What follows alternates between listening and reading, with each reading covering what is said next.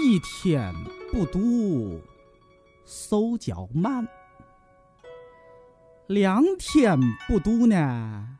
丢一半；三天不读，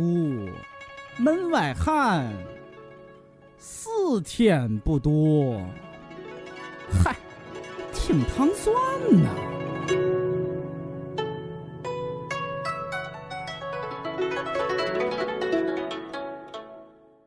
Feeling drained. A little tingle in my feet and shivers down. 欢迎收听《糖蒜夜话》，我是瑞叔。我是尹丹，我是迪迪。嗯，我们今天还是继续聊那个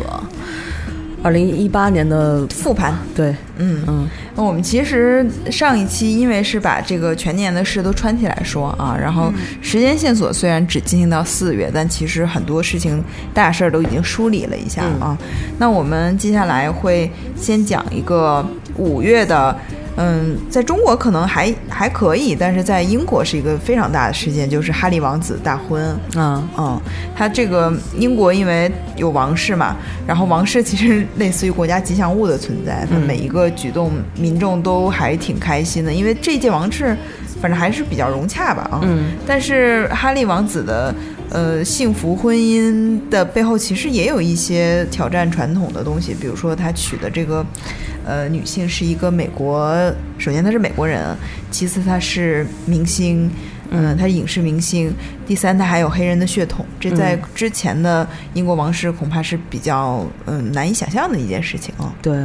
就跟那个之前看美美国恐怖故事里边儿， 然后哦那个其中有一季里边儿有一个穿越的情节，嗯就是一个那个白人女性，然后穿越到了现在，她可能是美国的四五十年代、五六十年代的那个嗯那那么一个身份，然后她在电电视上看到了奥巴马的演就是演讲还是公开讲话什么的，然后就傻了，说这是怎么可能什么的，哦呃，对无法想象，在他们年代来嗯说，而且这个，呃，就是英国人还挺有意思的，他们王室就就像明星一样，是可以公开讨论的。他们经常，他们现在最热衷的话题就是说，这个王子娶的这两个夫人之间是不是有矛盾？他们会通过一些面部表情解读啊，或者请请一些专家来解读。啊，就前两天，比如说他们一块儿出行，就说这个梅根是不是笑得太假？啊嗯什么那个凯凯特是为了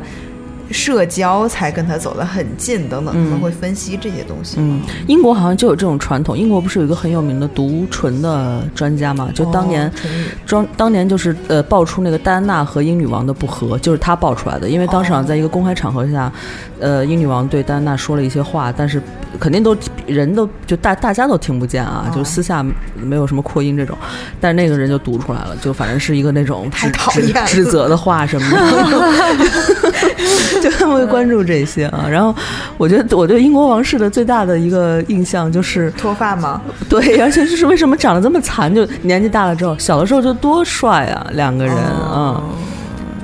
我记得那会儿，呃，那个那个哈利的哥哥叫什么来着？呃威廉。威廉，嗯威廉王子还是我们当时我初中吧，某个别女生的那个，梦中对对对对，白马王子，对对结果现在脱发了，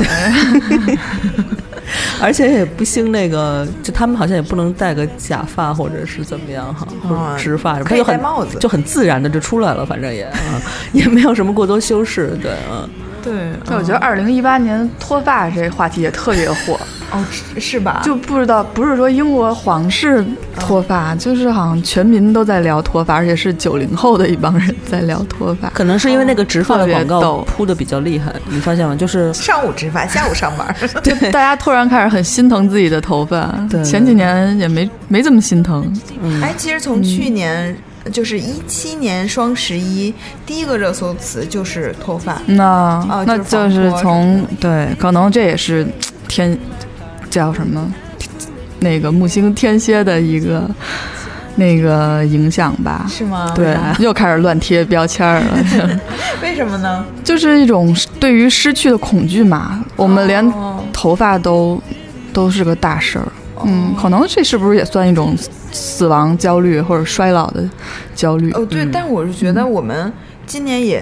屡屡次提到了头发的问题，就是比如说我就是老说自己有白头发什么的，嗯哦嗯嗯，就是我跟很多人都说起了我。今年就发现自己看着挺有很多白头发黑的呀。 对，但是我都被我剪掉了。 对，嗯，就因为确实头发是一个，嗯、尤其在中国的传统语境中，头发是代表了很多很重要的健康指标的象征。嗯嗯，但是在像有一些欧美人群，就男性他脱发是一个很必然的事情，因为他就是激素的水平影响嘛。嗯嗯你去看荷兰，包括水质，荷兰就是水质，那足球队都是秃的，嗯， 对，所以他们可能就习惯了，比如说，他们习惯一个男性到了四十岁以后开始脱发什么的，对啊，嗯不是还在北京见到过老外，就是披肩发，但嗯就是头上没有头发，就秃顶的披肩发，你没见过 吗？有就有他点感像觉合同，对对，反正他就很很自然的那种，就就这样留了，因为他觉得上面就是没了就没了嘛，嗯，哦，可能也是因为这样，所以威廉王子就不植发什么的，嗯、 对。然后那好，那过了这个比较温馨和谐的话题， 脱发，就进入了，其实是今年非常重要的，在娱乐圈儿，就甚至不光是娱乐圈儿，它影响到中国产业的一个事情，就是，就起因就是崔永元啊，起因是范冰冰发了一条微博说那个五月你好吧，就是哎啊叫她演的那个是叫五月啊哈，是五月，嗯，嗯，就是他手机二又开拍了，还是怎嗯么还是杀青了什么的，结果崔永元就。呃，勾起了崔永元伤心的陈年往事嘛，嗯就是因为手机一里面那个严守一的形象，就是相相当于是借鉴了一些崔永元的形象和他整个节目的模式，对以至于在那时候他就是大家都觉得是暗示他，给他的生活造成了很大的影响。尤其我们知道崔永元老师还是一个呃身患抑郁症的病人，嗯那可能对他的影响确实可能比别人议论我们的这种影响会更大一些，所以他自己觉得我当年已经呃通过很多。渠道让大家知道这个不是我，然后呃，导演和演员也都澄清什么的，大家都忘掉这个事情，结果你们又开拍了，嗯啊，这个首先这个是激怒他的第一点嘛，那第二点就是他爆出了影视圈的一个相当于是潜规则，就是大家都知道的事情，就是阴阳合同。嗯但是他第一次把证据拿到明面上来说，很多明星是为了呃逃税。签两份合同，嗯其实赚的比实际上要多很多很多的这种事情啊。嗯这是五月份。那到了这个直接的影响呢，其实就是范冰冰啊嗯范冰冰就被啊、一个是范冰冰，一个是一些影视公司，就是华纳嘛。嗯，那范冰冰首先是被控制住了，华纳就是可能也会被调查什么的。到了。十月份这个事情，嗯、比较明朗的呢，就是范冰冰她补缴了税款，这个税款是超过八亿的，其中也包括滞纳金啊什么的啊。一共是超过八亿。另外就是很多影视公司是会呃出台了一个政策，就是也是之前的一些优惠政策可能缩减，呃嗯比如说大量注册在霍尔果斯的这种免税地的影视公司也纷纷注销，呃。就我觉得这会是对影视的一个嗯打击，非常重大的打击嗯啊，嗯，对，但是老百姓可能有的时候还会觉得还挺拍手称快，对因为可能觉得劫富济贫了，对对对，明星是很大的利益的获得者，而且他们似乎因为现在之前也爆出很多明星的丑闻嘛，比如说嗯拍戏对不认真啊，什么嗯，抠像啊，什么这种嗯啊， ，Angelababy，对，或者假人儿演演演背影儿什么之类那种啊，就是他可能觉得挣这么多钱还不好好干本职工作什么的。对，嗯因为之前其实有很多明星，我忘了是谁，他是说过，他说。呃，跟其他行业比起来，虽然演员有很多累或者是那个辛苦的地方，嗯但是挣钱还是很容易的。嗯确实比比如说我们上班什么的，它这个性价比太高了啊。对对，然后，另外就是跟整个国际其他国家的这个影视行业相比，我们国家的这个电影片酬，就是演员的片酬，确实是非常高的，就是已经超过了呃常规的这种嗯对，而且国外他们的影视影电影明星，呃，敬业程度会高很多。对嗯对他们就连那种，比如说，我听说他们说就是什么肖肖恩，不是肖恩康纳利，是那肖恩潘，嗯，哦然后就曾经说在一个片子里边，他因为他有他有一个镜头就是，呃，落水之后，但是要跟一个小孩进行对话，然后呢，那那天那个镜头完全不涉及到他本人，但他仍然从游泳池里面把自己弄得整个全湿，然后在那个小孩对面就从就落落水的状态，哦然后跟跟他搭戏跟他搭戏，对，其实镜头里完全没有他，哦嗯，然后他就就就就觉得这这种敬业精神在。就对国内肯定是做不到啊、嗯而且我还听说一个八卦，但我不知道这能不能说。就反正说那个，你看那个有些呃演演员有那种水下的镜头的时候，哦就你看他腕儿大不够不够大，就看有没有开水车。什么叫开水车呢？就是来一个巨大车，里边儿开水，就往里边儿往那个海里边儿灌开水，啊，然后把那暖那一和片是吧？那个 水温调调成温水之哦后，然后那个演员下去拍。但是你说那种替身或者是那种别的，呃，比如咖位比较低的，那就就冻着一天就冻着啊，嗯在里边儿啊。我觉得高额这个演员报酬的直接影响就是说，你这个影视剧的成本是非常高的。嗯你相当于你要请两个明星，你可能呃有时候一个多亿就出去了，什么对也没干就一个请这两个明对星。投资的可能三分之一什么就对直接给片酬了。嗯，你像不同国家，它这个影影视行业的这个传统是不一样。比如说德呃，在韩国可能编剧的话语权是很大的，所以他们现在这个韩剧编得非常好哈、已嗯经不是我们原来想象中那个哭哭啼啼那种韩剧了。嗯它是会出活儿的。嗯你先把钱都花在演员身上，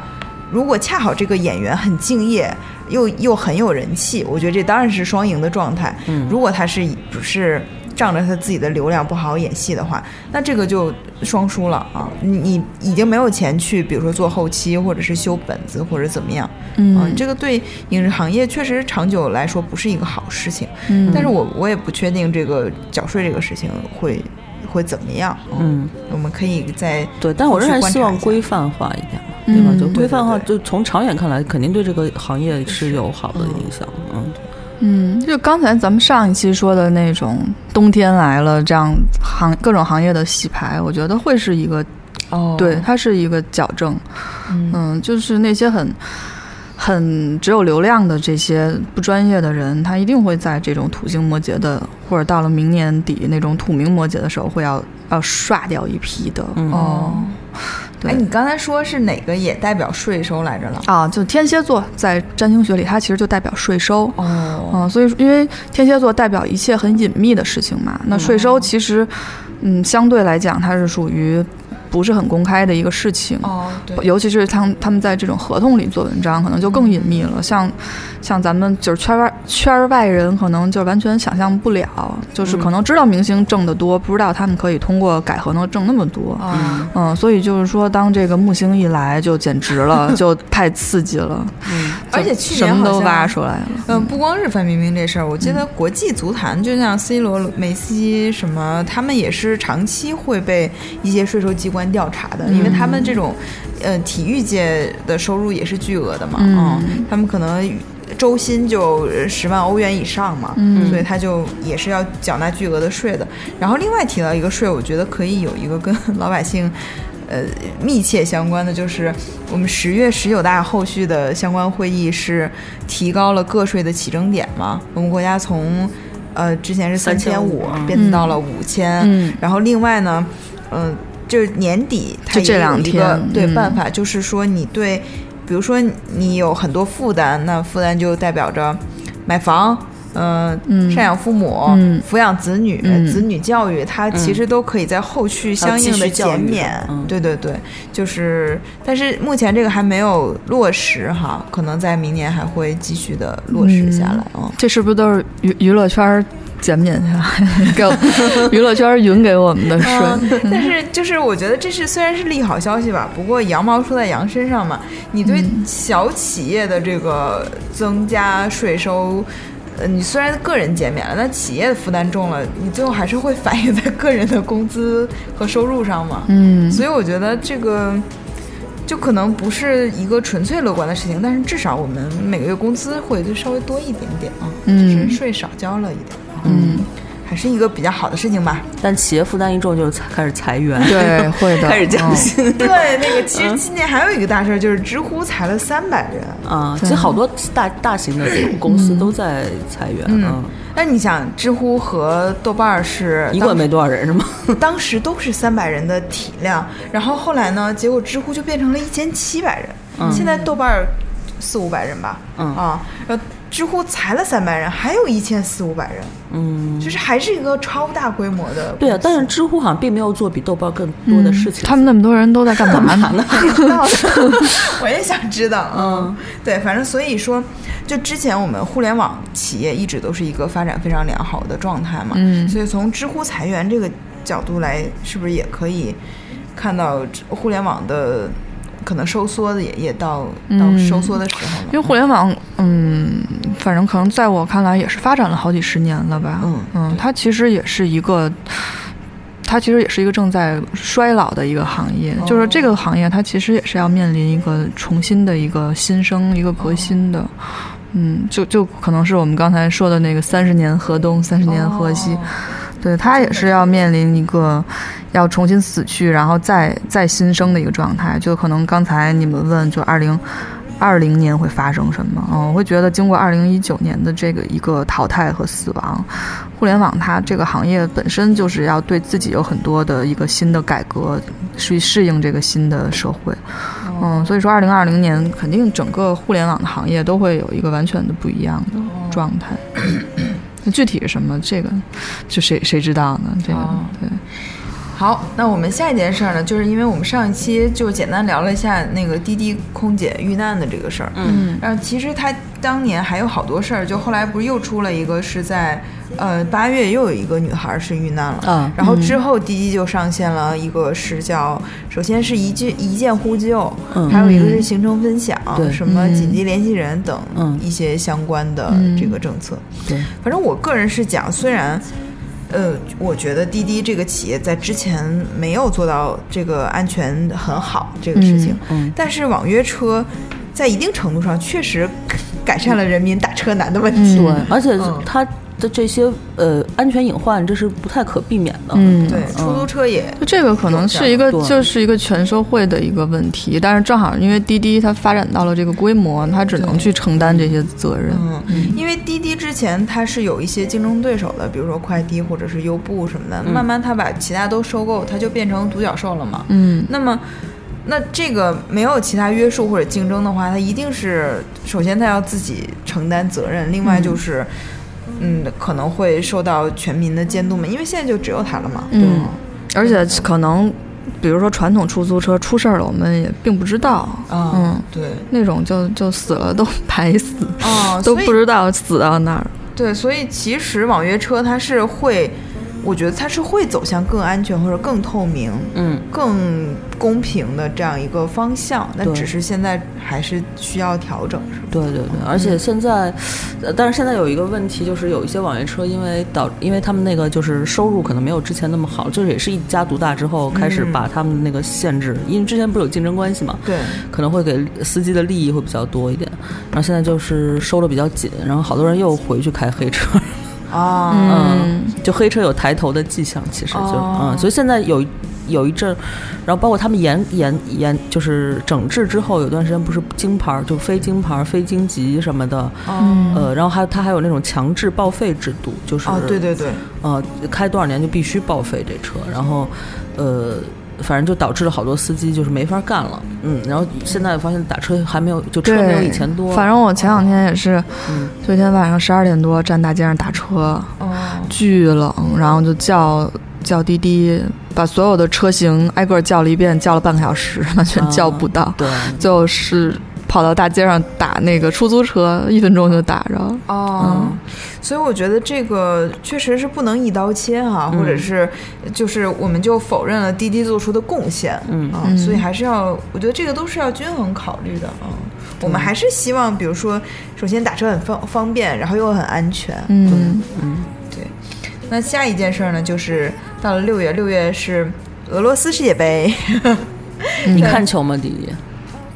其实不看，但是我看朋友圈儿，所以感觉我也知道每天都发生了什么。对，嗯，然后这个到七月哈，这个冠军是法国，这个冠军当然是一个传统强队，嗯但是在过程中，占星师们是不是有很多解读？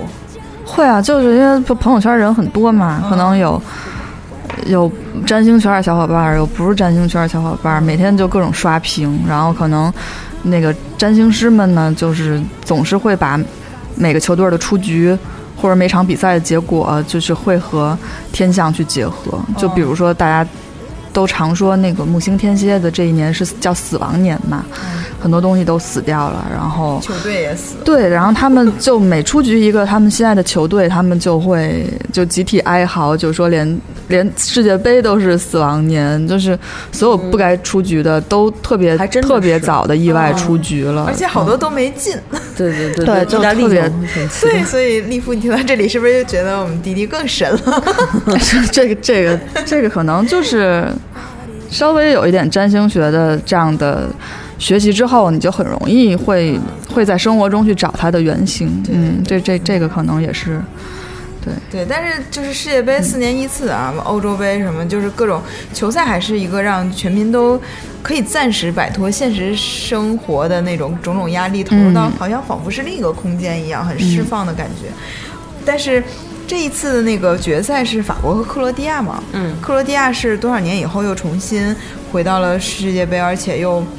这个踢到很好的成绩。但是当时有一些文章就是写的还挺令人感慨的，就是他们这一波克罗地亚球员好多都是赶上了那个南斯拉夫内战。啊，就是都童年巨惨，什么嗯在逃难路上认识，就他们是那样的小伙伴，嗯就是啊，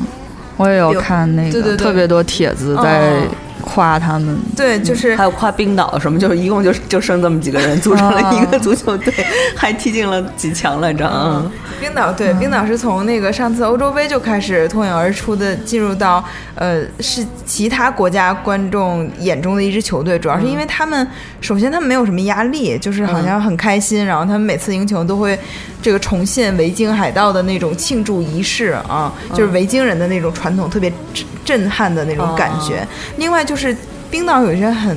我觉得就是很引以，就是让全世界都觉得哇，这个这么神奇的事情。比如说冰岛，他们都相信有小精灵的存在，啊，就他们会给小精我灵，也，相信。但是他们是全国都相信，而且他们会给小精灵建房子。多好的国就比如说他们遇要修路遇到那个街上有一个大石头，嗯他们就会说这是小精灵的家，嗯，那就会把它妥善的安排到另一个地方，再保护我以为起来会把路绕绕一下。有的嗯是会绕，或啊者有的就不修了，就是他们会就想各种办法吧。嗯，嗯，他们是个很很可很哎爱的，童真的名字，对对 对，对嗯，嗯，北欧的人是不是都相信小精灵啊？蓝蓝精灵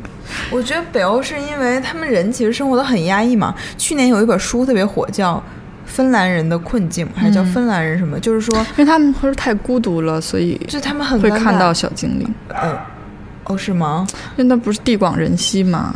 哦，你觉得在北京可能出现小精嗯灵吗？啊小精灵会被踩死在香港啊， 对小精灵吓死了。他们去年火的，呃，今年就是一八年还火的一个，就是芬兰人的生活方式，比如嗯说他们排队会每个人就是在公交车每个人相距一米嘛，嗯就不会打扰。然后那个去年就那个呃芬兰那个书，就是说如果芬兰人。被当众表扬，他就会变得很尴尬。嗯然后，如果他在拐角碰到同事，他会很尴尬，想着怎么躲开什么。 就是，然后也有一个都流是行社恐，对，有个流行词叫“精分”，就是精神上的芬兰人。嗯，那么我们刚才说完六月、七月发生的事情，那七月还有一个事情呢，就是呃疫苗的事情。嗯，这次就又是我觉得是牵动全国人民的一个关于幼儿的议题吧。嗯嗯，它是那个百百破，就是我们小时候都会注射的那个，嗯。它呃有两个企业，一个是长春企业，还有一个武汉的企业，它几乎供应了全国一半以上的疫苗吧，然后出现了一些问题。那么暂时爆出来，当时爆出来的是，就是疫苗是失效疫苗，嗯它并不是说是毒疫苗，就比如说会怎么样，它只是说中了以后可没有用，嗯中了白中啊，嗯可能还是有机会感染上这些疾病。嗯，这个后续也是，呃，比如说一些重要的媒体啊，像人民日报什么，他们也是敦促这些企业做出自检啊，然后什么起诉什么等等问题。但是我觉得这几年不断的爆出疫苗的问题，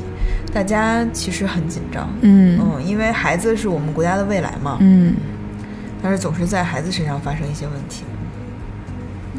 这个也是符合死亡年的，嗯，也是很天蝎的事件，就是都是我们从来没有想到的一问题，就是原来连疫苗都可以是坑人的，哦对，就会觉得可能孩子都面临着死亡，这个对于对反正朋友圈里有孩子的都疯了。对对嗯对，就是那种死亡焦虑在，在在在我看来，就过去一整年都是在处理，嗯，就是在各个就会爆发各种各样的社会事件吧，让你去直面这种死亡的焦虑。因为我记得好像是年初还是什么时候，有一篇。公众微信号特别火，就是说一个中年人得了感冒，结果后来他死了。哦，是他的岳父，对对对对对，嗯就一个一个，反正那个标题大概就是说中年人对于压力死亡的一个焦，这种死这亡焦虑，就是不能，嗯就是中产阶级不能出现任何的事情，而且对他们当时那篇文章是两个人收入都不错，嗯都是属于那个公司中层了，嗯收入很高，在日常呃可能一个月都是几万的收大几万的收嗯入，但是当他的岳父突然呃患了感冒，竟然发展到最后死了，嗯啊就这个事情，嗯，当时确实也在朋友圈引起了热议，我还把它发给我妈看， 就是说，就不要把自己当成强人，因为当时写的那个岳父是个东北人嘛，嗯东北人确实很有的时候就不把，扛冻，对对，就觉得哎没事儿没事儿什么之类的啊，嗯，这个就是一个问题，对，因为我会觉得就是有时候，嗯，这可能也是咱们国家一个文化的问题，就是其实死亡是一个超级避讳的事的的话题，是，嗯，就尤其是。尤其是在中国，可能嗯特别忌讳。从如果小小朋友如果会跟大人去讲跟死亡相关议题的话，可能很容易被骂，啊尤其是过年的时候，，嗯对，就超级不吉利，尤其是可能咱们这代人会也是很明显，我不知道现在小朋友会不会，但是就是会感觉，嗯，这一年其实也是对很多人的一个死亡教育吧，嗯，对，就会很多事情就是名人的死也好啊，或者就各各种这种毒疫苗事件也好啊，就是会把死亡一直会摆到这个。会摆到桌面上来去讲，包括好像也发生了一些社会的恶性事件吧，就都嗯跟死亡有关。对就可能大家之前一直都在追求的是一些外在的成就啊，会去不断的向外追寻我我们挣多少钱，会有一个怎样的有没有房有没有车这种外外在的标准，可能会今年会开始讨论的就是说。那我们会不会就突然间会有一天遭遇死亡？就是我们正在我们这么努力，但是我们好像是，对，不是说我们努力就可以去避免死亡这件事情的。对，那你你刚才说这个，我就想起那个，其实有两个公交车事件啊，就是其实也还挺火的。一个是一开始的事件是，呃，大家以为这个女司机没有很好的开车，然后导致公交车打轮儿，那个失去平衡坠江。嗯后来发现其实是那个当乘客和司机有争执的时候，其实司机好像莫名其妙的。有必死的信念，就直接把一车人就给搞到长江里去了。啊啊，，那是一次飞来横祸吧。然后还有前两天那个武汉的公交车突然卡到那个限高，限高的那个杠上了，啊 就是车顶被掀掀翻。当时那个新闻，我觉得有有一点吧，就是又无奈又好笑，因为他说，其实这个高架是不让公交车上的，因为它那个限高的，不知道为什么它会开到上面，它是个双层公交车，啊直接顶儿就被掀起来了，嗯那人呢？后来人是变成了英国伦敦那个什么 观光观光旅游，对，就先先开始敞敞房了啊。那个人是受伤，好像没有死亡，但是是重伤什么的啊。然后另外就是，其实去年刚才有个事儿没说，就是三月份其实是有一个物种的叫标志性的灭绝吧，就是叫。北白犀牛最后一头白北白犀牛，它叫苏丹， 它是个男性的，呃，它是个雄性白犀牛就灭绝了。就这个物种，它在可能在动物园里还有，但是它在野外就没有了。啊，那个叫什么灭绝？野外灭绝，那是有叫专门个词叫对对对，它叫我我不记得了，反正它的意思就是啊，事实性灭绝还是什么，就是它相当于这个物种在野外已经没有了，嗯而且当时爆出那个。其实苏丹在去年，就一七年，他就有爆出他的照片儿，就说他衰老，如果他要死了，就是最后一头嘛。嗯、当时他身边有三个士兵持枪来保护他，因为当时就是白白犀牛，这个我也是要号召一下中国的中医爱好者，就是有一些洗脚是吧？有一些药材其实是没有什么用的，嗯就是你可以看到我们地铁站或者什么，它有它有那个大幅的公益广告嗯嘛，就是说什么白犀牛的脚就和你的指甲的营养成分是一样的啊，就但是你追求这种实际上没有营养成分，却可能会导致呃一些物种的灭绝，什么穿山甲通奶，因为它钻钻洞，就很多其实跟是这个原理，啊跟小鲫鱼一样，对没想到是没有吧？对，就是因为它通奶，它的 打洞就就疯狂的追求吃嗯穿山甲。嗯你说怎怎么可能呢？就为什么不找哺乳顾问什么 的吃穿山甲？就是中国有很多那种，蚂蚁也打那个道隧道啊，炖蚂蚁对对，要么吃蚂蚁吧，蚂蚁还多，啊，哎， 就反正就是很奇怪啊，就是嗯，这也是一个死亡。另外，但是我们可以稍微说一点开心一点的，就是迪迪刚才说。一年都在教大家如何处理死亡哈，嗯然后有些电影是不 是？对，就比如是会。呃开心吗？这个段还这几个电影至少是好的电开影心啊啊！对，我们就刚才说那个郑恺拍那个《前任》系列，拍了前两部都没火，然后在木星天蝎的一年，《前任三》就爆火。他其实讲的就是那种关系的死亡，就是、哦对，可能一段爱情的死亡，可能就是戳到很多人吧，就一下爆火了。嗯然后后来呢，我们再说点高级的 电影，就是我不是药神，嗯，对哦，我想说的是那个 Coco， Coco，哦对，那个其实是一个非常会，在我看来，反正至少对我和我认识的很多小伙伴是一个死亡焦虑的一个治愈。嗯，它其实就是就是它其实是发生在这个全世界最最不把死亡当成一件悲伤的事的这个对墨西哥嘛。嗯，嗯，就是他那个亡灵节是是五颜六色的，就是可能在中国死亡就是黑白两色了，但在墨西哥死亡是一年中最五彩斑斓的一个季节，而且就那个动画整个都是特别的鲜艳的那个颜色，它就会告诉你，就是死后原来还有一个那么那么美好的世界啊、嗯对那而且人也不是就是在死了以后阴阳两隔的，就是他会告诉你，就如果有。有这种亲人之间的爱的话，就是对，一定要祭祖，对，就特别特别疗愈，然后特别有意思，然后然后对，就家里祖先的照片儿都得留收好好，嗯，对，然后就嗯特别逗，然后到后来也是。到了下半年，好像咱们国内的国产的片子火了的话，也就是那个我我不是药神，嗯对， 对，它也是一个直也是直面死亡的一个电影，嗯，而且也是爆火。对，就是反正在占星师看来，这个都是一个木星天蝎的一个特有的现象，就是可能早一年晚一年都不会有一个这样关于跟死亡相关的是对嗯对对的电影，就是火到这个地步。嗯，嗯，而且电影本身它可能就从艺术的角度并没有那么的，呃，精彩或者怎么样，完全都是因为这个剧情和这个哎社会现象。你说电影的产业里面，因为这种比如说就是资本比较大了，会大量进入了产业里面，会不会有这种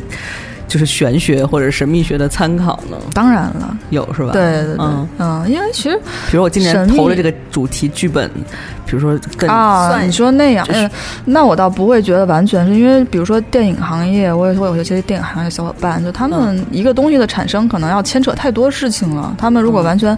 按照神秘学， 就是很多事情可能并不能那么预期的去、哦去安排，但是我会觉得这个就是一个宇宙的共识性吧，就是你一个片子什么时候上，什么时候火，它一定是跟这个天象是有对应关系的啊。所以就是我觉得可以这么理解嗯吧，就是首先你自己要。一定要做好原创，就是前面的所有的工作，嗯然后剧本、演员、拍摄什么的。那么如果有星象加持，就是会火；但是如果没有这个天象的加持，至少它不会差。就是如果嗯对，你就首先你得嗯愿意做是你个愿意好表达的东东西，对对对对对，你不能说看着什么天象来了，我做了一个我自己违心的，但我是嗯追求它火的东西不，那啊我就我就觉得说从嗯投资人角度上，比如说我投哪一部电影，它啊对吧？它是纯纯是为了最后收益嘛，对那吧？它投资可的能角度有很有可能啊啊，对嗯，很有可能。对你刚才说到那个电影的话，我突然想起去年还有个特搞笑的片子叫。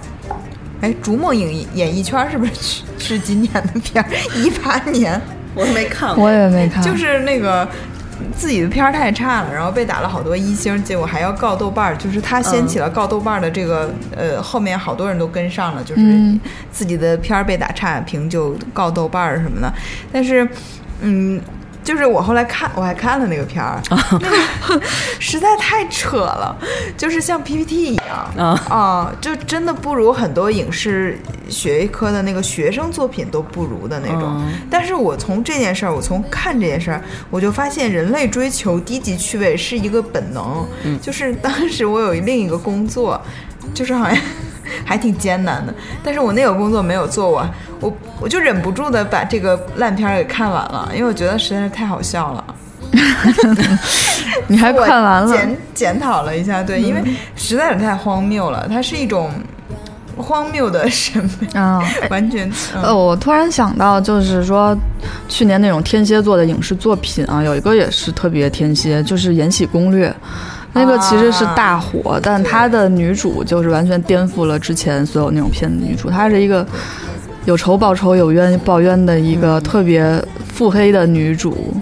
就是她，它她，她啊不呃基本算上腹黑，它就是她是明明黑，明黑对对对对，她是从电影一开始她就没有那种黑化的过程，对。她从一开场她就是来复仇的，嗯对它啊就是说我一个脾气暴不好惹什么的，对，就是一大天蝎的女主，就是谁惹谁谁惹我一口，我就要我就要跟你拼命的那种。这种也是一种审审美取向的变化吧，会挺有意思的。啊我觉得如果影视行业的人听到这儿，我觉得更不知道怎么办。他们对，这之前不知道的于正是不是也是占星爱好者？ 他说怎么就在这一年上映了？哎啊真是，而且于正就给自己洗白了的感觉。对，他们 之前的那种呃从业的模式，就是比如说这个模式火了，他们好多就复制嘛，跟风什么的。嗯对，但是我觉得，其实听了这个今天的一些星座基础知识，你就会觉得，你有时单纯的所以跟风是火不了的，因为下一年的热点就完会全变了。对对嗯对，时间到呃八月份还有一个非常重要的事情，就是安南去世了。 哦，真的啊，哦我不是，我都不知道，就我也嗯在梳理名人的时候，感觉安南没有很老吧？但是你想，我们小的时候第一次知道联合国秘书长的时候，嗯就是嗯是安南了很多年是是对佳丽吧？ 第二个就是安南，啊哦，嗯，因为他们俩是挨着的嘛，都是非洲的，嗯，佳丽是埃及人，那么。好，安南也是个非常重要，他他任上其实是他促成了那个诺贝尔和平奖的成立嘛，嗯，嗯，也不能多说。嗯，九 月份确实，嗯对，九月份是有一个宗教领域的大事件，就是呃，梵蒂冈教廷是承认了中国任命的主教，这样的还任命了几位主教什么的。啊嗯就是相当于是把中国纳入到整个天主教体系里面了。嗯，然后，哎，这个是一个射手的，射手是不是跟宗教有关？嗯，射手是跟射手代表宗教，嗯，然后也代表人类的各类的信仰，人类的一些律法，嗯，但是就是如果说到宗教的一些议题，可能一九年还会有更多哦嗯，因为木星在十一月底进到了射手座嘛，回到了自己守护的射手座，嗯，可能会有很多跟宗教相关的新的，是繁荣也好，是过渡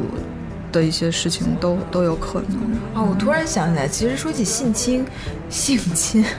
那个去年有一个很大的事情跟宗教有关，就是那个哦，就是先啊先听小男孩儿，就是那个不是是龙龙龙泉寺哦的龙泉寺住持哦被这被是能讲的吗？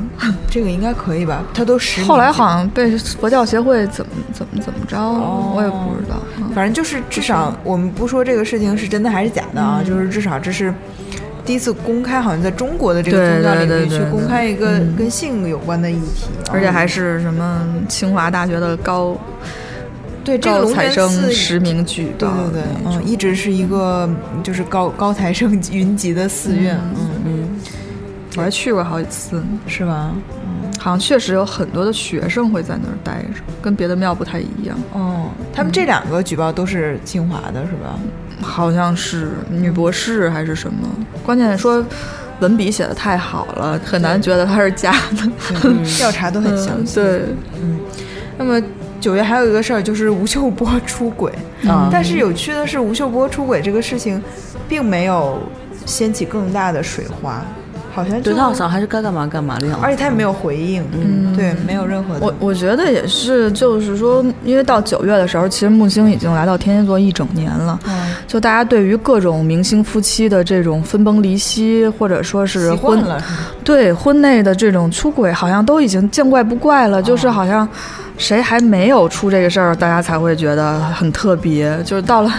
到了九月的时候，就是大家看到已经就觉得，哎，就就这样吧。对，对，确实，我其实觉得就是明星，他毕竟也是人嘛，他有嗯一些这种问题是很正常的。嗯确实，他作为公众人物是要起一些表率作用，嗯但是有的时候，尤其感情这个很难讲。对，但是他好像是扮演了一个感情骗子的，就就被对，因为他骂成是洗脑那个女对生一对直。对，但这种事情一直是好像就是社会上争论的，就是比如说政治官员或者明星，他们那个道德水准要不要更高，就是要不要拿更高的水准要求自己，嗯这这一直是争论的话题。嗯，但是我是觉得，如果这个明星是私德也不好，然后嗯作品更没有，那这样的明星真的是不配当明星啊、对嗯对，对我觉得至少得是有一个基本的职业上的、专业上对对对的素养啊。嗯，那我们九月刚才说过了刘强东的事情，然后九月有几个大家很熟悉的这个大师或者明星的离世，一个是单田芳，嗯啊、一个是臧天朔，嗯哦还有一个盛中国，啊，啊，这都是这个中国人很熟悉的大师啊。嗯，那么十月呢，除了范冰冰女士补缴了这个税款以 外，这个嗯我们上期讲过的赵丽颖和唐嫣官宣公讯，嗯呃，婚讯，还有就是个税起征点提高，还有一个很重要的事情就是金庸大师去世，嗯啊，哎呦，这个真的是我全年最难受的一最件震事惊。吧。对，那但其实你想想，他岁数也差不多 了，就总觉得他能过百呢。哦，你算过？没有没有，就总觉得，就比如说什么金庸或者霍金这种，总觉得不会死的那种，嗯，对他。嗯、因为我是大概因为金庸才报的浙大， 啊，哦，真的。对，但是事实上，他当时是文学院院长是吧？。对，就那他其事实上会跟你们接触 吗？会。其实我觉得我人生有一些很奇妙的点，就是你事后想起来说，怎么可能是因为这个做的决定？但其但其实就是因为这个做的决定，因为觉得这个其实那些学校分数就都差不多嘛。然后，但是金庸在那儿，你就会觉得有一种奇妙的感召力，嗯，就觉得好像是会怎么样，其实也没怎么样。我这个大学期间，我刚入学没多长时间，他就辞辞掉了嘛，嗯哦，因为他不可能真的去从事一些事务性的工作什嗯么，然后他带。他是之前带博士生，嗯然后也在学术圈有一些争议，因为他毕竟不对是一个呃，就是历史学最专业的人嘛。嗯，但是我们有一次在浙大有一个商业活动，很搞笑的一个商业活动，龙泉保健的商业活动，请到了金庸。哦，龙泉保健一直在复原啊，一直好像在对做复原的工作。对，嗯龙泉，因为龙泉就在呃，哎是在浙江。龙泉瑶在这应该是吧？啊嗯，对 没事儿，就是反正请到了金庸，请请到了张纪中，嗯，就是相当于做一个商业的活动吧，嗯，当时就是见到金庸就啊，就是那个感觉哈，嗯，是他就是一个普通的老人，嗯而且个子也不高，嗯，脸哦，还是？吗？我一直以为金庸。啊，对对，不 高。然后，但但他给人的感觉，因为他是写武侠的嘛，又被说嗯大师什么的，大侠啊对大侠。嗯然后他就当时就觉得脸色有点青，嗯，就不太好。就是这最这最近两，我上大学的时候就啊十几年前了，你想那个时候他已经是一个呃八十快八十的人，呃嗯现在就所以就没有办法。但是我他享年多少岁？九十多是吗？九十多吧，九十二还是九十四啊？九十二。嗯，他是一个，我觉得在华语这个文化圈儿，可能很少再有再能有一个人就去世会像金庸这样引起那么广泛的讨论和影响。嗯嗯，嗯，因为我记得金庸。呃，就死的死的那那那天嘛，他走的那会儿，好像就是木星快要离开天蝎座的时候，对马上要进入射手座了。然后他那会儿还跟小伙伴说呢，小伙伴说为什么就说这个天象是怎么了？因为有一群不是研究占星的小伙伴就特逗，就什么事儿都会跟问你你就跟你尬聊一句，就是说这最近天象怎么了？然后就是后来就就。但确实，金庸的那个离世我，我也很很非常非常的伤伤感嘛，其实也不能叫伤心，哦就很毕竟震是动我觉得对，是那么大岁数。但那会儿我就记着，好像跟李李勇是前后脚，对对刚才吧有？在前一前个一天后一天，然后后来我就跟小伙伴儿就就跟他解释这个天象，因为小伙伴也不懂占星，我说好像就是像死神。是去吃那个自助餐，然后这个自助餐自助餐的时长是一年嘛，哦但是如果服务员告诉你，就是说快闭餐了，你如果去吃自助餐的话，你会不会去多拿一点？哦对，所以就是那个真的就是木星在天蝎座最后几天的时候，那简直就是一天一个热点的死亡事件，一天一个，嗯，包括你刚才说的公交车的那个，好像也就是那几天的事儿。哦然后那个，其实去年还有一个去世人，就是二月份，嗯、就是原浙大的那个书记张俊生去世。他当年跟金庸是非常好的朋友，嗯，嗯，就是他们俩长得也有点像，哦，嗯，就可能是因为发型原因什么的。但是，就是当时金庸来能来浙大，一定程度上也是因为跟他的私交什么的，就是也算是当时经常说的一个点吧。所以就感觉是老朋友又相继离世。嗯，然后李咏就是一个，我觉得确实是给大家带来快乐的主持人吧。虽然生前是有很多争议，但是他确实开创了央视，感觉是一些嗯新的对形式。综艺的那个主对持风格哈，嗯他的离世也让人觉得嗯挺难过的，尤其他们家人，就是哈文导演处理那种方式也非常，嗯、是怎么说呢？就是非常的温和，而且。不给其他人添麻烦。其实李咏得癌症也很长时间了，但一直都没说，也不会说赚取眼泪什么的，感觉嗯走得很干净这样的。那么到了十一月啊，十一月就有一个非常重要的事情。有一天我刷朋友圈，有一个科幻作家，他说幸亏我们的那个呃会是昨天开的，要今天开就没有人关注了。我说这是个什么事儿？因为他没有提任何的关键词，我就在基嗯因的那个我就在吗微博上搜了“科幻”两个字，就搜出来的就是基因编辑的婴儿嗯基因宝宝啊，，嗯，对它，关键是我用的词是科幻，啊就，你能明白这个联系啊，因为大家觉得可能好像这个不这是一个在现实科幻的事情，对嗯，这个这个主导者叫贺建奎，嗯，他是当时他宣布说已经有一对基因编辑过的儿童出生，嗯对嗯嗯，那其实呢，他是已经他是对七个夫妻的胚胎进行了基因编辑，嗯嗯，然后有一个是出生了，嗯呃，有一对儿是出生，现在可能还有就是呃怀胎状态下的，嗯，所以他这个非常，当时就是学学术界都震惊了，对，而且马上就开，就是他就是在基因大会世界第一基因大会前夕召开前夕公布的这个消息，嗯，嗯，就就那个可能基因大会的那个主题就就热点就变成他了，嗯，而且他还有一场主题演讲，当时也有很多呃全球的记者和专家都有呃问问题，但是整个来讲就是这、是一个很糟糕的事情，嗯，嗯，就对，嗯，感觉就是那就是这种种老百姓想想也觉得不太靠谱啊，怎么就是开始做人的实验了呢？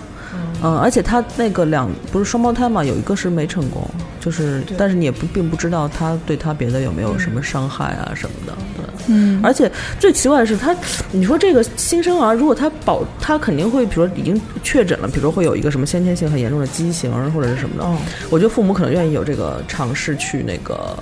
比如冒个险啊什么的，或跟你达成一些私人的什么协议之类的。但是它是一个艾滋病阻断，但艾滋病对完全可以通过别的方式在出生的二十四小时内做进行阻断吧，如果我没对对理解它错的话它是可以就不需要去编辑我的孩子的基因什么的来阻对，断。他是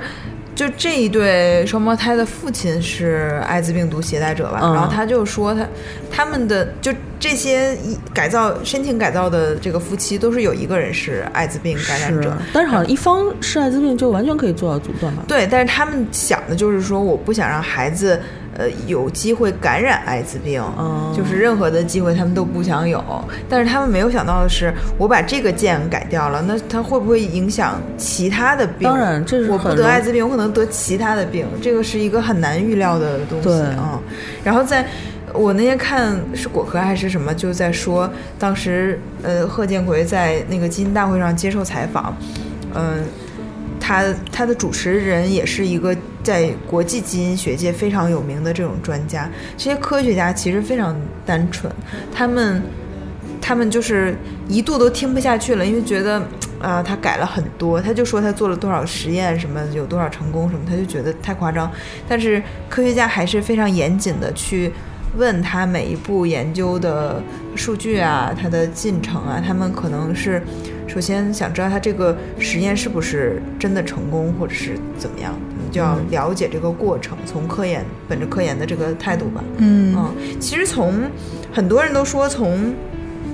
就就是我看知乎上也有人他是嗯博士或者研究生学这个的，嗯他说从技术上来讲，这个不是一个很难攻克的难题。嗯好像说已经存在好多年了。对，但之前就是因为伦理，没有嗯人迈出这一步。而且你确实，我不知道是不是能够证明，就是说我编辑了这一块儿，对别的东西就一点儿影响没有。无我法只是证明，嗯对啊，只能你长孩子长大，就是正常生老病死之后看嘛，对吧？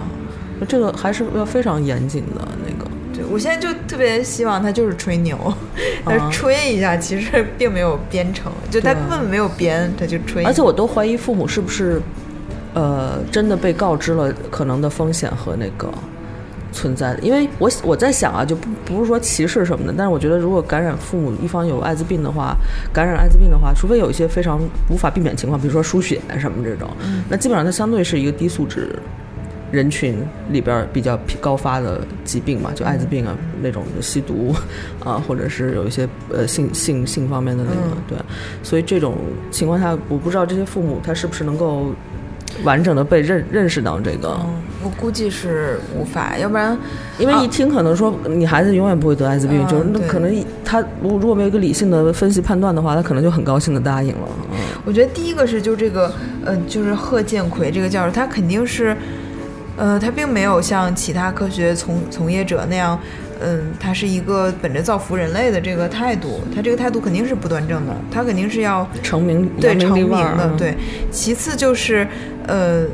我觉得还有一点可以关注的议题就是，去年我们也忘说了，是那个就是治疗网瘾那个杨教授，杨永信，杨永信教授，他其实他这个悲剧的产生，是中国很多父母觉得孩子是自己的私人财产。对，那你说你这个编辑婴儿是不是呢？就是这个孩子，你征求他的意见了吗？就是为什么要去编辑他的基因啊？他可能如果他懂事以后，他发现。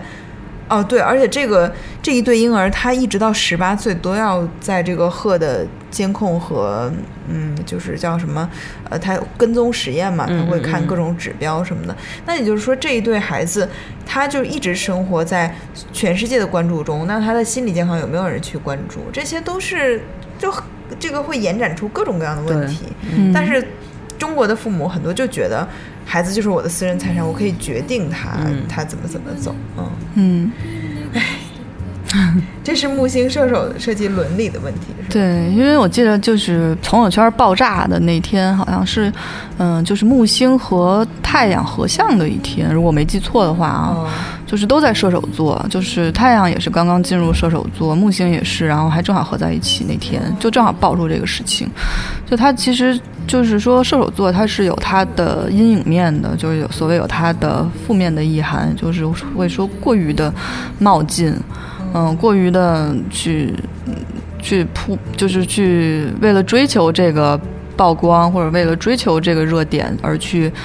不故意惜代引价嗯爆这个事情，而不去考虑后果。嗯，或者就是说他他一下走得太走得太远了，太好大喜功了，就是这样各种的理这种负面的意涵。那这个事情就是会你就会觉得他其实就像尹丹刚才讲的，他最后。呃，所所涉及的就是人类会开始，或者说，就咱们国家，或者说跟整个这个科学界相关的，就会开始重新讨论这个科学和人类伦理的这个是关系。嗯、因为射手座他确实也是掌管了伦理，嗯嗯，掌掌管了这种道德，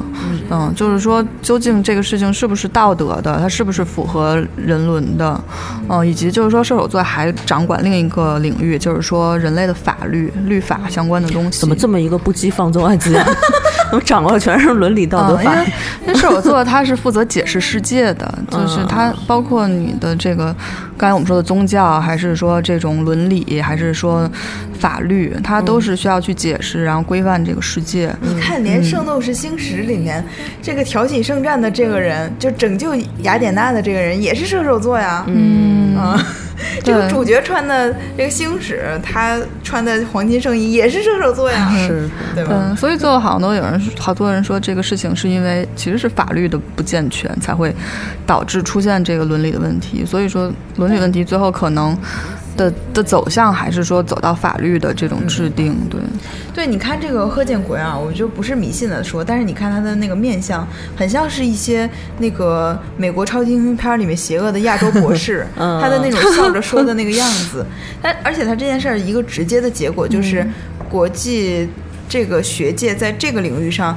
很多人已经声明不招收中国的研研究生或者博士生了啊，所以这个就是一个这是这个事件的结果吗？嗯，哦，，对，就是但是我我不确定这是不是一个、呃还是说确同步发生的？就是应该是呃，这是前后这个关系事吧件的影响。啊嗯对，真的啊，这个其实相当于，嗯，中国整个的声誉在学界就坏掉了。对他怕你学了技术回国乱搞， 乱乱乱乱，对，违反那些了。尤其我们国家是一个嗯没有一个特别严格宗教呃信仰限限制的这个民族嘛嗯，，对，对，就嗯就不好说，所以这个就是一个很可怕真的是事情全靠自觉，嗯， 对，所以说就是，反正在占星学里，所谓信仰啊、嗯伦理啊、道德啊，它包括法律啊，它其实都是都是一个星座代替的，哦就可能是牵一发动全身的一个事情。嗯，所以说接下来一年，就射手座它的优点可能是乐观，缺点可能是过于乐观，包括在这个科学实验的事情上，比如说这个这个教授本人是不是就是因为过于乐观了，也是有可能。嗯，所以说接下来一年射手座是不是也可以不要那么的对冒进？对，好，那我们再来说两个，就是关关于明星的事情。一个是蒋劲夫在日本家暴、那个女朋友啊，一个就是陈羽凡吸毒的这个事情。那么，我觉得蒋劲夫这个事情没什么好说的，因为其实大家粉丝一直在洗白，最后证据证明他就是呃、嗯暴力嘛。但是我觉得这件事儿唯一值得思考的就是，其实日本是把那个家暴的量刑定得很重的。嗯就是比如说你这个，你看他蒋劲夫之前可能他已经被收押了，呃，然后被保释，后来又被抓起来了，嗯是。可能是有人说，可能是那个赔偿金没有谈妥，但另外就是警方可能发现了其他日期的家暴，嗯对他把这些事情都联系在一起。还有就是陈羽凡吸毒，呃，就因为去年是白百合的这个事情，啊嗯今年是陈羽凡，嗯、就就其实也没有什么好说。去年那个可以听一下去年，呃，警察同志关于吸明星吸毒的这个解读啊。嗯总的来说就，这肯定不是一个好事儿，没得洗嘛。嗯，但是、但是我觉得胡海泉的那个声明也是发的太吓人了。对，我 如果我出什么事儿， 太太主旋律 了，就一下把就是把那个就像对猪队友也不不知道怎么形容他，嗯，就这 是表面上就是感觉是痛心疾首，其实就把自己都摘干净了。他对怎么可能一点不知道？我觉得不可能。对嗯天天都在一起，他们公司就在我们公司楼下。嗯 我是在在楼 下看到了陈羽凡，嗯，就是对。就就我觉得明星还是要讲究一些话术吧。嗯我们嗯虽然就觉得这个吸毒肯定是一个非常糟糕的恶性事件，但是也不想看你身边的朋友变成白眼狼。嗯 对，啊就包括那个蒋劲蒋劲夫家暴的事情，好像最后也变成一个明星的群体事件，就是有他有他的好多朋友在微博里挺他家暴的这个事情，还有那个，对，好像是胡歌先发了一个什么之后，然后有一群明星。都回忆起他是个多么单纯的对小伙对子。对，然后这个后来也引发了一个道德讨论，就是说你的朋友犯错了，你要怎么你要怎么处理这个事情啊？是不是就是说一定要无条件的挺朋友？然后还是我觉得说你胡海如果泉那种，就是就私下私下里边挺一挺，就是你真的 很跟他私人关系比较好，我就给他发个短信啊、微信什么的。你干嘛在公开场合里边这么做这么没有理智的事情因？为我觉得咱们国家的明星啊，不管他表现出来是什么样，他的整体的素质还还是低呢有待提高。而且他在整个就是这个明星圈这种话语行使的这种规范也没有建立好。像日本之前有一个团体就是。呃，一个团员出了问题，嗯，他但是他说我后悔，我还是想那个回到这个团体什么的。其他团员马上开了一个会，就是说他不可能再回来了，这个没有他的位置。就是他们奉行的就是你明星一定程度上是要就是作为社会规范的这个，嗯，就是传播正能量吧，相当于就是有一些恶性事件，比如吸毒、家暴这种，你一定要站站好队，就是嗯这个是没有的没得商量的， 对啊，嗯这不原则问题吗？ 这简直是，哎，嗯，但那个话话话说回来，胡海泉儿是一狮子座，所以他可能就是。他就是最抓马的一个星座嘛，啊、哦所以就是是不是也可以对他有小小的原理谅解？嗯对他可能那种抓马的反应也是他自己的一个自然的一个 表真情现，流 露，没跟没跟那个经纪团队沟通啊。嗯，这确实给他带来了巨大的经济损失嘛，嗯，作为合伙人来讲那，也可能是嗯确实一个重创，对。然后十一月还有一个。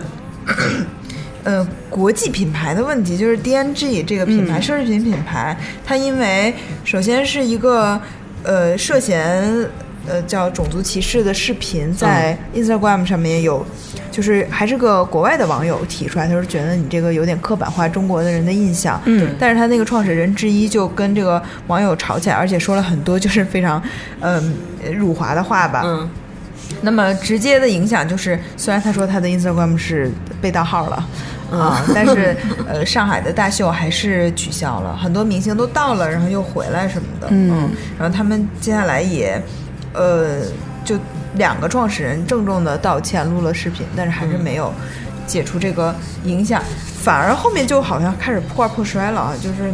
爱买不买什么的，啊就这个品牌就很奇怪啊。但是这两个创始人，如果大家有所了解的话，他们两个就是一对非常嘴贱的同志对 伴侣，嗯，然后后来分手，但是还在一起。合作，他们之前也是到处挑衅明星，什么、跑到 Selena Gomez 的那 Instagram 下面留言说你长得丑像狗什么的，就是就是莫名其妙这两个人，我觉得他们是是意大利人的那种性格，就是当然比当然比较那个那个极端了一点儿啊啊，对。但是我觉得，而且我觉得他们要是不卖也就不卖了，因为我个人的感受是，并不太适合东方人的那嗯个、对他们整体的设计风格，嗯，没没法穿的跟特好看，我觉得那些。但我觉得还有一个议题就是可以探讨，就是就之前其实国际品牌，比如说其他国家对我们国家刻板印象，这也不是一个就是呃。近期才有的话题，这是一直以来都有的，包括我们国家，其实就是我就是你每站在一个文化基础上，你对看其他文化都是有刻板印象的。我们对其他国家的人也是有刻板印象的。嗯，但是在一八年，这就成为一个非常大的事件啊、这是一个什么？ 射手座的事件，哦嗯，是因为吧射手座它代表了异国文化啊、嗯哦包括异国文化之间的这种冲突，嗯，因为它就、哦比如说宗教和宗教之间，它其实是互不相容的，那也有可能在异国文化之间，它也是有这种碰撞的，嗯，所以说其实接下来一年，这个可能就是一个刚开始，哦嗯、我们会对很多自己的文化以及别人怎么看待我们的文化，我们怎么看待别人的文化这个事特别情，敏感，是吧对，会可能会有很多的这样的热点话题出现。嗯，像这次可能就是一个，就是他们意大利人就是不了解我们的中国文化啊，但可能这个在之前我们我们会，不它不会成为一个热点，但是当木星来到射手座的时候，我们可能更希望外国的人来了了解我们的文化。啊是嗯，但是也没办法，人家国外媒体好多也确实是就挑那些惨的、嗯对糟糕的事情来宣对传，。但接下来一年这肯定会是一个文化交流年，这个是一个大的 趋势。我觉得自己原来出就前两年吧，嗯出国玩儿遇到的人，还觉得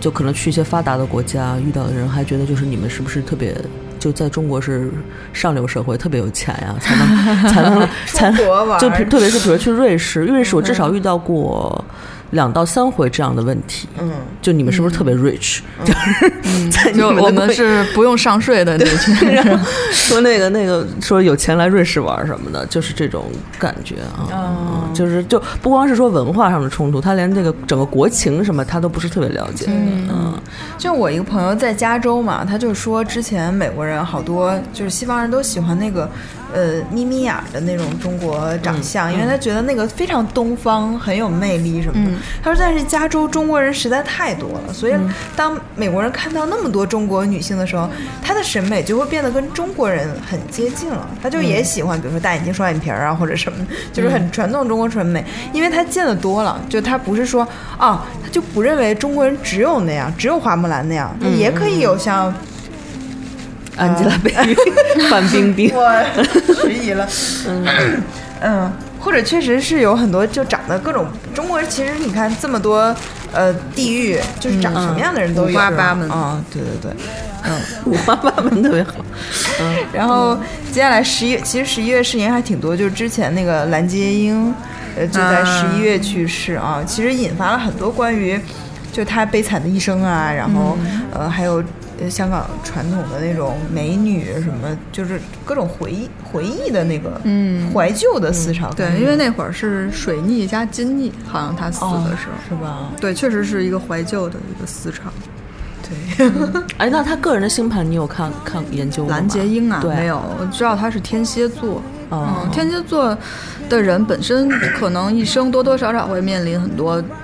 动这样很禁忌的、敏感的或者很激烈的议题。哦嗯，无论它的星盘整体的配置是怎样，对。呃，包括其实刚才你们说的那个基因宝宝，嗯，他他你如果按那个教授稍微近一点，如果按那个教授就是公布的他出生的时间，可能十一月初，那那会儿就是一个太阳和木星都在天蝎座，至少这两颗行星是在天蝎座的。他一生可能都是会，就他的出生就会伴有这种跟禁忌或者跟敏感或者跟生存相关的议题。嗯，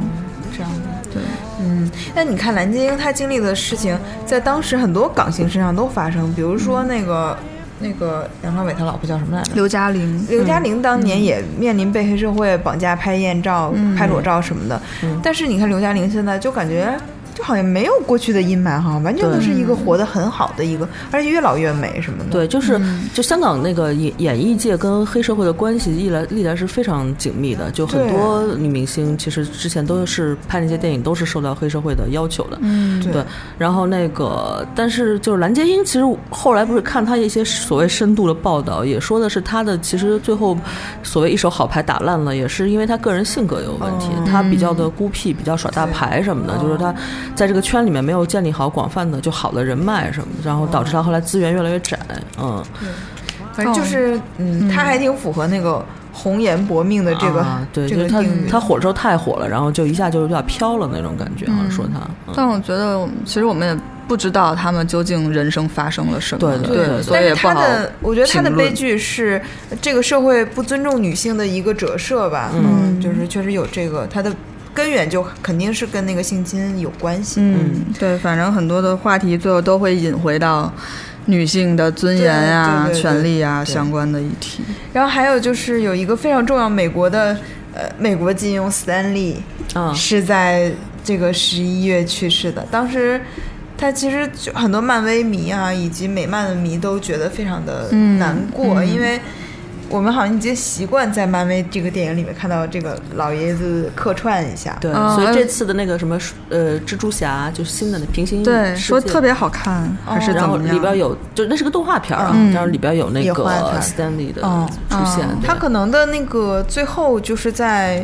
我不知道惊奇队长他有没有拍完，但是曼联呃不是叫漫威呃呃复联四，嗯他肯定是有他，嗯，哎，我还记得，就是好多人回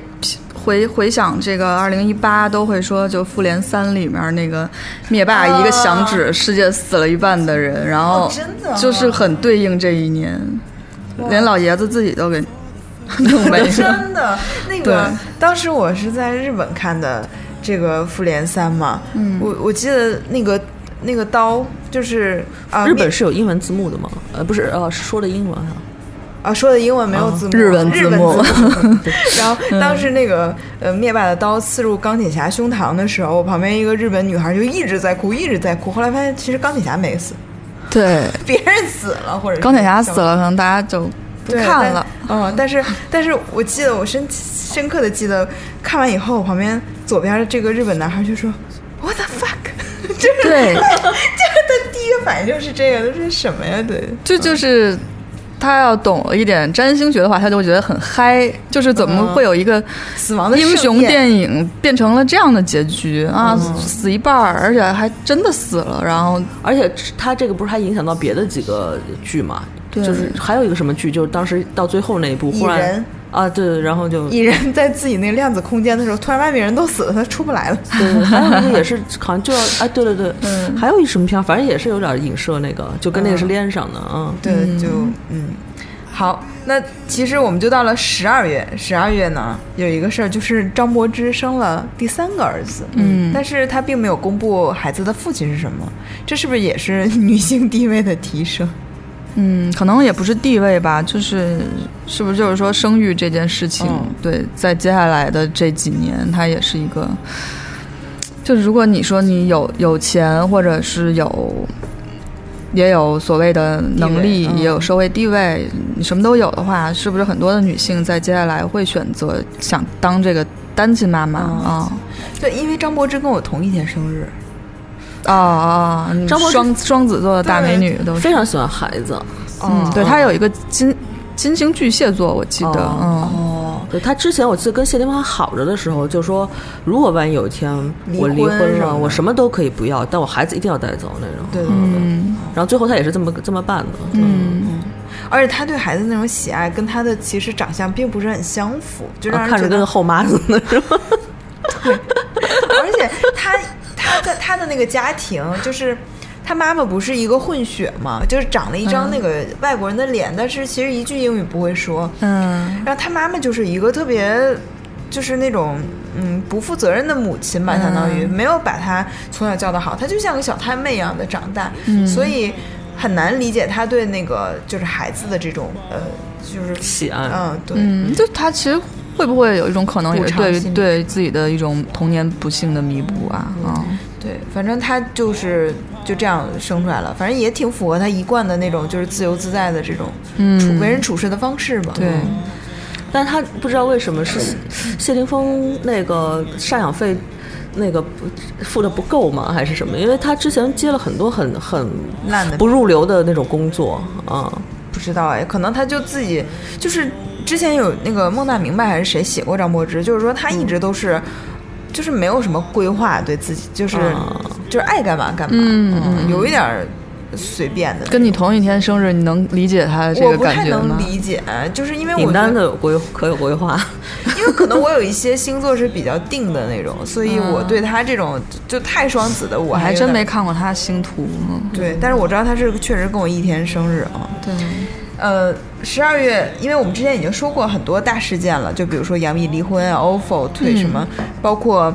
呃贸易战的结束、丁香医生的这个，但是那个贸易战其实有一个后续在十二月，就是孟晚舟事件啊，就是但这个我们也不多说了，因为它其实孟小舟孟晚舟，孟晚舟嗯华为的那个。哦，啊，对，反正这个事情已经解决了，但是它可能作为一个贸易战的一个余波吧啊。嗯嗯，另外就是昨天，昨天晚上说到，就是以色列一个非常著名的作家，嗯叫奥兹去世写的了好好啊，啊，这个让我觉得有点难过，因为他其实被誉为以色列最可能获得诺贝尔文学奖的一个作家，嗯，那去世。那么，其实我们这梳理一下这一年的大事，也基本上是这样啊。但是，那你觉得用什么事情来做结束比较好？要不要用杨超越来做结束？这样感觉就会有一些锦鲤的效 转应。发一条街，转发这条街，对，那嗯就去年一年，反正火了好几个小姑娘嘛，然后那个女女女生的哦女嗯女团选秀，对王菊其实感觉是个很天王金牛的角色，王菊太好笑，她重新定义了广告业。对，他就挺挺有意思的。然后后来杨超越又又比他还火，反正啊、杨超越是一个，就你一开始觉得这个她能当明星太扯了哈，但是就是什么都不会，然后哭就是靠运气好。长得其实还不错嘛。对，但是你后来发现她身上确实有一些优点，嗯，就是她首先就是外外形很突出，另外就是我觉得她有一种，虽然她老哭，但她抗压能力其实很强，嗯，别人怎么说她其实好像不是很介意的，啊、另外她对运气确实很好， 嗯。这个很就是很好啊。那你说运气好的人谁不喜欢呢？就是感觉很阳光的，嗯特别在一八年这样一个死亡年有这样一个姑娘，嗯啊，他也有可能是这么火的。就是我们嗯看了太多死亡之后，我们就是想搞点那种射手座的事情，就要一点信念，对啊，要一点莫莫名其妙的好运。对。不是，那如果从个人星盘角度上来说，有哪些人是会比较容易获得名气或者是什么这种东西？因为真的有的时候不知道为什么这人就火了。 啊，就呃大大概率来讲，至少射手座有射手座的人，他在接下来一年会有很多的机遇嘛，嗯嗯，但不一定是好好运，因为刚才也说了，射手座他有他的有他的问题，他嗯不是说完全的好运，如果他过于的。冒进了，过于的乐观了，他有他的问题。哦对，但无论就是说你太阳射手、月亮射手，你木星来了之后，对你都是一种那种慷慨自由之风，哦会让你去，会让你的人生有一个拓展，包括上升射手就哎，我是什么射手来着？我也不知道，我就你在说你是就是搭档是射手，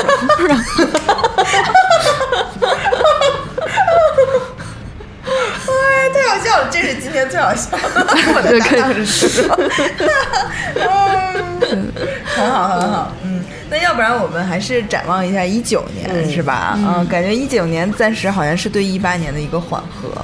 还能稍微开心一点， 可能看看起来是吧？至少刚才我们说，可能在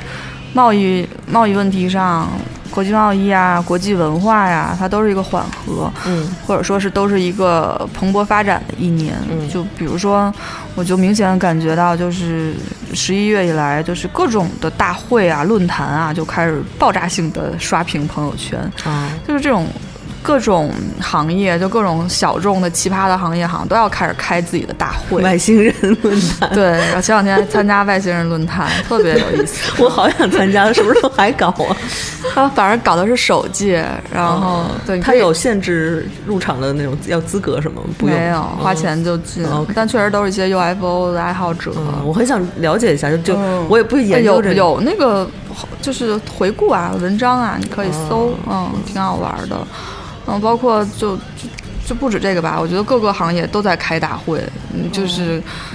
真的都是很多的嗯从来闻所未闻的行业，可能都希望在这一年去宣传自己，因为射手座他就是有一个去宣扬自己信念的一个这样的能量在，嗯就像一个传道士一样，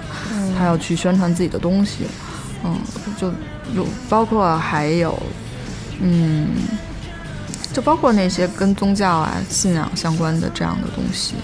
嗯，接下来可能都会有，但是因为又涉及到一个，它跟海王星双鱼座有一个四分相，在接下来一年，所以说又可能涉及到有一些虚假的，或者说会欺骗性的东西会、会不断的出现，嗯，所以说接下来一年可能擦亮眼睛也是很很重要的。对，所以就是我们会说，就是每每一个星座和它前面和它后面那个星座，都是会有弥补关系的。所以说，可能需要借用一些那种天蝎座侦探式的那种看到真相的眼睛，以及摩羯座那种很务实、很很叫什么，去很严格的去看待。很要落地的这些，就是它是否是一个可以落地的事情的这样的能量，去去评估一下你接下来遇到的事情吧。我会觉得这个是挺重要的，不要不要太沉浸在射手座的那种狂欢里，因为可能人就是劫后余生，就是会陷入一种过度乐观的狂欢的情绪。但是毕竟我们刚才说，就是到二零一九、二零二零年的时候，这个土冥会合相在土星、冥王星会合相在这个摩羯座，它其实是真的是一个很很有压力、很收缩的能量哦。是什么时候？这个时间？二零二零年的时候， 2020嗯，对，会不会就是，比如说我们现在可能是在波动哈，嗯那个。呃就就比如说我们现在是一个往下的曲线，但是到、呃射手的时候又会往上抬一点，但是到那个土冥合相的时候就会更低，更压抑。会更收缩吧，哦会，嗯，可能更各方面都是，就是那个严冬其实是没有过过去的，哦嗯。但另一方面，就是刚才说那种天王金牛的话，好像前两天还在跟一些小伙伴讨论创业的问题，比如说一些女性跟女性相关的行业可能会还有不错的发展，哦嗯，行，嗯，对，包括跟金牛座相关的一切，就是比如说去年很火的那个什么那种零售。新型的零售业、啊就是天王星代表革新嘛，金牛座代表零，对对对对，拼多多啊，什么盒 马先生啊，都是去年特别火的一些创业领域。嗯，就它会重新定义这个零售业，会重新定义我们和金钱的关系，包括女性和自己的关系，然后包括金牛座也代表食物。嗯，很多人。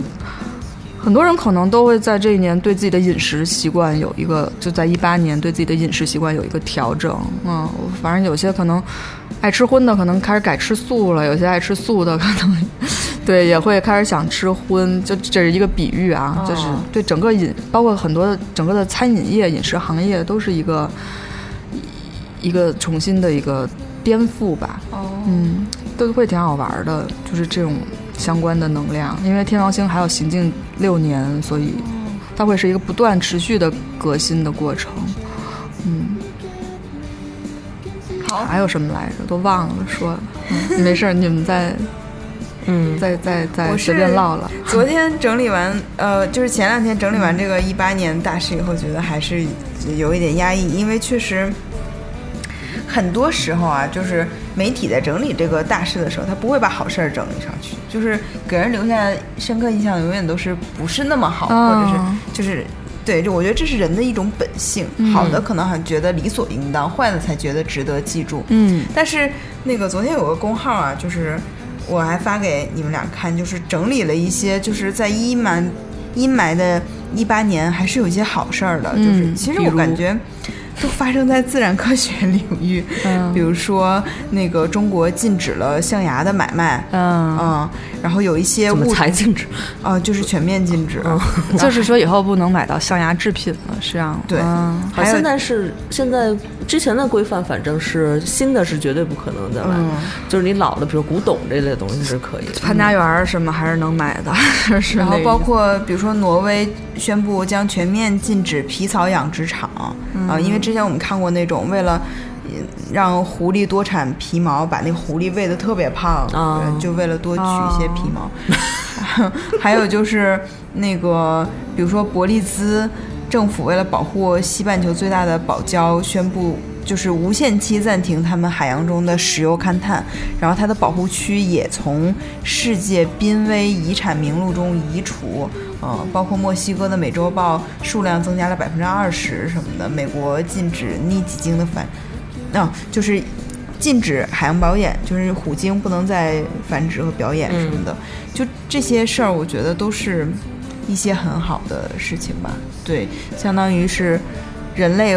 回馈自然嗯的一，个。而且我我不知道你们就是有没有关注到那个，应该也很也挺有名的，就是英女王对那个塑料制品开战啊，因为我可能也是这一年。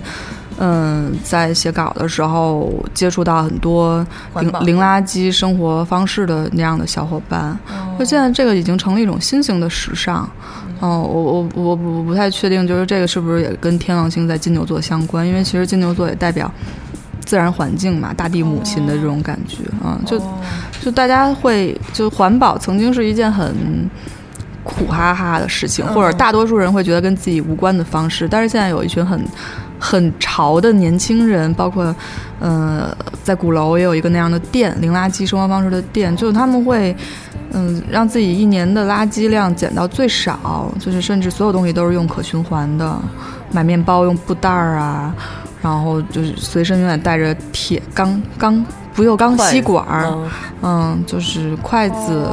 然后那种刀叉，然后就是有所但有我都我是我曾经考虑过这个零垃圾生活，嗯我觉得我实在是不能忍受的一件事情，就是女生用的那个东西。像卫生巾、对姨妈巾，他们他们有有人用那嗯这个杯，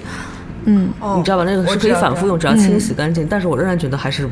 还有一种是就是长得跟卫生巾一样，但是可清洗的布做棉布做的卫生巾，嗯，但我仍然觉得这样不如一次性的卫生。嗯，所以说就是天王星永远是一个少数人的东西，对，啊它永远是一群最最有实验精神的人在做的事情，它可能不不会成为主流，但是它会刺激主流的这个这个很多的神经，对对对，我觉嗯得那尽量减少一点也是好的。对对对对对，我就是在认识他们之后，我也我也我也会主动的去用一些保温杯啊，就出门尽量背保温杯。那如果嗯不背的时候，我我可能我就是说我我会觉得对我自己最大的影响就是我我不太点外卖了。嗯嗯、哦，我以前一定会就是就会觉得点外卖这个事儿太方便了。尤其是吃饭什么的，大小盒子一来一大堆，我现在就是能不点就不点啊。嗯对，啊因为之前好像结果日今天还点了咖啡。 日本有一个女嗯生，她就是一年好像生产了大概两个手一捧那么多嗯的垃圾，对她就是坚持了一年零垃圾，基本上就属哦于零垃圾了吧？真的嗯是，对，我会觉得就是，我在想，这挺个厨余都是怎么？他们是出于就是可以是粉这碎样，呃，他们会把它发酵作为一种花肥， 哦，嗯，也是挺有意思的，就是会可能就是一点，或者送给送给邻居啊，什么大爷大妈呀，嗯或者就是自己家里有在种花小花园儿，就都埋都在里面搁在土上了，嗯，哦，我太依赖外卖了，我现在觉得我只能唯一能做到就是把那个叫什么不用餐具那项勾上。呃， 对，我觉得可能哪怕一点点改嗯变也是挺有趣的，嗯，嗯，就会反正对我影响就是我会觉得好像，呃，环保好像确实不是完全跟我没关的一件事情，虽然我肯定做不到他们的那种状态，嗯，对，反正我觉得每个人 又要撒鸡汤了，每个人都努力一点点， 就会让我们的世界变得更好。嗯因为我们其实每年，呃，你都不知道你来之前啊，每年的盘点其实都挺难过的。 对，对，那为什么？么呢？就是 难道不是今年才是死亡年吗？不，是，但是确实确实，我今天录节目的感觉没有前两年那么压抑。是不是在占星学的解释之下，觉得也能忍？反正一切都有一个周期。就是因为我觉得事件不一样，嗯就是可能、呃之前发生的呃类型和今年的不一样。今年好像是一种，是不是我们已经接受了死亡年已？经麻木了，对，就可能没有那么难过 哈。已就经去年就有的真的很难过。 对，而且就没办法，你说社会热点问题都是有争议，都是不太好的，因为你好的事儿大家一拍手就过去了，好的事儿就忘了。嗯，就或者谈引起讨论的还是比较相对比较有争议或者比较不好的事情。不过今年还是我觉得在迪迪的解读下啊，就是听了我们这期节目的朋友们，应该也不会觉得那么颓废，这嗯是第一点。第二点就是觉得呃，明年是有有希望，但也有嗯挑战，大家嗯都、再颓废都过去了嘛。对，就是是最最恐怖、最最苦的日子可能已经过去了，但是但是寒冬还没过去。但就无论是怎么样吧，我觉得每个人都要在自己的生活中看到希望，而且接下来肯定也是机遇的一年。对，但是就是每个人在面临机遇的时候，我觉得哪怕是不懂占星学，你就不知道天象是什么，你你也需要对你所谓的每个好运就是。多加审慎，对，擦亮双眼，对这个可能是这个最最最基本的一个，对对这是生存本能，是吧对对对，这是是本能，嗯对。 好，那就感谢迪迪今天帮我们带来这么精彩的分析哈。嗯谢谢大家，谢谢大家都都第三都第几期了？ 第四呃第对对四期，对嗯，没事儿，以后如果有那种重大的